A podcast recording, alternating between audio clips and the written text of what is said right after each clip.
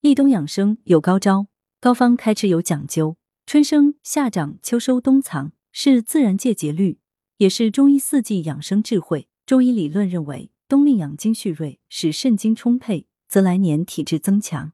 十一月七日，立冬开始，由广东省中医院等十九家省内外中医院联合举办的二零二二年岭南膏方节开启。广东省中医院治胃病中心主任林彦昭表示，进补前可先问诊，辨明体质及身体状态，进补更精准。冬藏养生吃膏方，立冬养生讲究冬藏，而冬令进补，膏方为佳。林彦昭主任医师介绍，膏方起源于《黄帝内经》五十二病方等中医文献，经年流传，醇厚滋养，既可治疗疾病，亦能保健强身。不同于普通的中药汤剂，膏方是中药复方的基本剂型之一，由几十味药制成，可服用五十至六十天。由于煎煮时间长，反复浓缩炼制而成。药物成分充分析出，故疗效稳定而持久。且膏方体积小，便于携带及贮藏，服用方便，人体易吸收，所以广受欢迎。近年来，膏粉日渐增多，不少人在立冬之前就已先预约。林彦昭说：“据悉，目前膏方分为协定膏方和个性化膏方两种。岭南协定膏方由广东省名中医广东省中医院副院长杨志敏带领团队。”根据岭南地区的气候特征以及人们的生活习惯研制，如适用于长期透支疲劳、气虚阴虚体质人群的培元凝神膏，适用于肝郁脾虚、情绪不舒、气郁气虚体质人群的调肝健脾膏等，共十五款。有需要的市民可先由中医师辨明体质及身体状态，对症开取膏方。此外，也可通过膏方门诊定制个性化膏方，或滋补强身，或治病纠偏。慢病人群如何吃膏？膏方深受亚健康人群欢迎，但各类慢性病人群可否进食？林彦昭表示，慢性疾病病情稳定期和康复期患者也可服用，有相应注意事项。而急性病患者或慢性病急性发作期，宜先治疗后再服用；危重病患者不宜服用。糖尿病患者在血糖稳定期可适当服用膏方，应选择不含葡萄糖的膏方，以免造成血糖波动。本院的十五种协定膏方都不含糖，糖尿病人皆可根据需要选用，亦可选择定制膏方。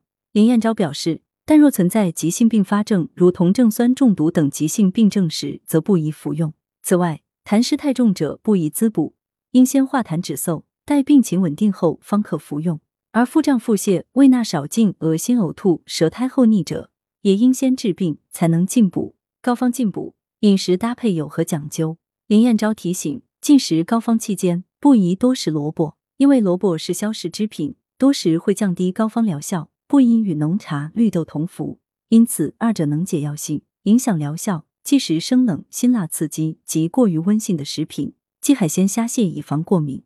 忌食过腻、过甜、过硬、油炸等不易消化的食物。十五种岭南协定膏方，零一培元宁神膏，适用气虚体质、阴虚体质人群。尤其适用于长期透支疲劳、免疫力低下、睡眠质量不佳等营卫不和之症，不适用湿热体质人群。零二固本益元膏适用气虚体质人群，尤其适用于精神不振、腰酸背痛、病后虚弱等症者，不适用湿热体质人群。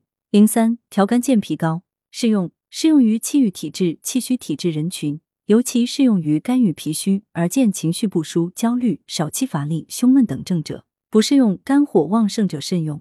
零四更年滋养膏适用适用于阴虚体质者，尤其适用于更年期男女肝肾亏虚、出现腰酸、潮热、多汗等症状者。不适用湿热体质、痰湿体质之人慎用。零五固阳保真膏适用适用于阳虚体质、气虚体质人群，尤其适用于中焦虚寒、肝肾不足而见胃冷、疲倦、食寒则泻或虚寒便秘等症者。不适用湿热体质人群、阴虚体质者慎用。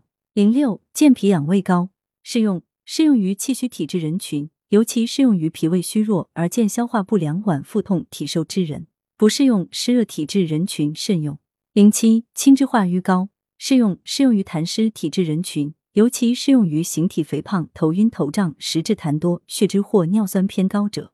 不适用阳虚体质之人慎用。零八舒心安神膏适用阳虚体质、气郁体质人群。尤其适用于心脾亏虚所致失眠、注意力不能集中、情绪低落、紧张心悸者，不适用湿热体质人群慎用。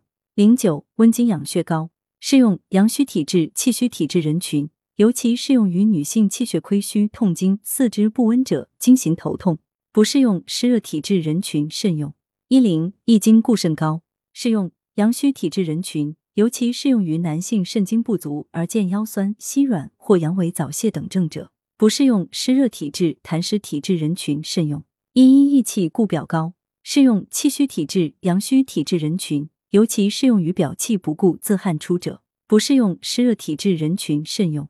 一二玉颜固发膏适用气虚体质、阳虚体质、阴虚体质人群，尤其适用于气血亏虚所致脱发、头发早白、面色不滑、月经量少者，不适用湿热体质人群慎用。一三养肺化痰膏适用适用于感冒后期慢性咳嗽、慢性支气管炎、气支管哮喘稳定期等人群。多见咳嗽、咳喘、多痰、气短等肺脾气虚之人，不适用湿热体质人群慎用。一四健脑益神膏适用适用于职场高压、长期精神疲惫、老年性健忘等人群，多见头目不清、眠差、疲劳等症状者，不适用湿热体质人群慎用。一五益气润肠膏适用适用于津液亏虚、气血不足所致的大便偏干不畅、排便困难等症状者。不适用湿热体质、痰湿体质人群慎用。文阳城晚报全媒体记者林青青，通讯员宋丽萍。来源：阳城晚报阳城派，责编：薛仁正。